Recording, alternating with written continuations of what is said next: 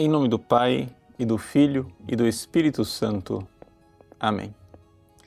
Meus queridos irmãos e irmãs, o Evangelho de hoje, Jesus se encontra com aquele rico que quer saber o que ele deve fazer para entrar nos reinos dos céus, ou seja, o que é que ele precisa fazer para ser salvo.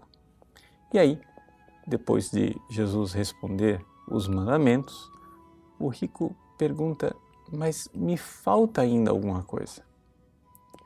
Trata-se de uma pessoa bem intencionada. Jesus olha para ele e o ama, diz o Evangelho de São Marcos. Então, o que é que falta para este homem? Jesus lhe ensina então o caminho da santidade, da perfeição, do desapego das coisas desse mundo, por isso pede ao rico que vá e venda tudo que ele tem. E se conclui o Evangelho com aquela é, ideia paradoxal diante do rico que se afastou por causa da sua tristeza de não querer se desapegar. Jesus diz: é mais fácil um camelo passar pelo buraco da agulha do que um rico entrar no reino dos céus. Como interpretar esta frase? Né? Ou seja, será que nenhum rico pode entrar no reino dos céus? Santo Tomás de Aquino, no seu comentário a São Mateus, resolve essa dificuldade interpretativa. Ele diz assim: veja, o Evangelho não diz que é difícil uma pessoa que possui riquezas entrar no reino dos céus. É difícil um rico entrar no reino dos céus. Existe uma diferença.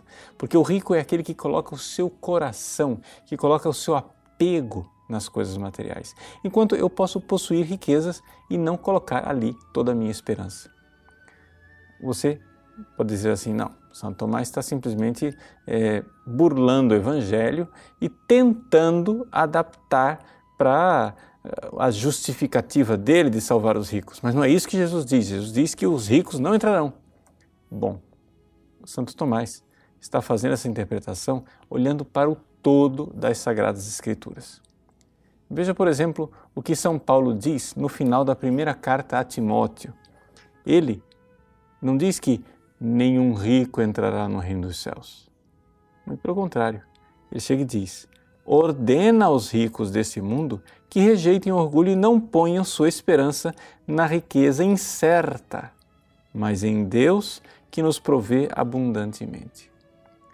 Então, São Paulo não diria isso se os ricos não pudessem entrar no reino dos céus. Mas São Paulo continua e aconselha, diz: Vejam bem, enriqueçam-se de boas obras, sejam prontos para dar e generosos. Então, o rico ele pode se enriquecer espiritualmente se ele for pronto para dar e for generoso. Assim acumularão para si, si mesmos, um valioso tesouro para o futuro, a fim de obterem a vida verdadeira. Bom, então está dito: os ricos podem entrar no reino dos céus desde que sejam generosos, desprendidos, desapegados. Mas, ao mesmo tempo, é importante salientar o fato de que as riquezas constituem sempre uma tentação e uma dificuldade.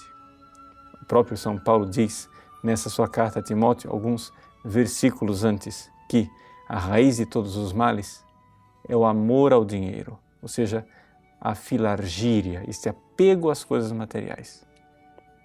Nós vivemos num tempo que infelizmente está hipnotizado pelo dinheiro. As pessoas eh, veem a destruição da nossa cultura cristã e nem ligam, mas é só aparecer uma crise econômica que governos caem, o mundo desaba. Onde está o nosso Deus? Onde está o nosso tesouro? Onde está o teu coração, aí está o teu tesouro. Coloquemos nosso tesouro em Deus. E nesse tempo de crises e crise econômica para o nosso país, não sejamos egoístas, mas solidários, desapegando-nos de nossas riquezas e fazendo bem aos que mais necessitam. Deus abençoe você. Em nome do Pai, do Filho e do Espírito Santo. Amém.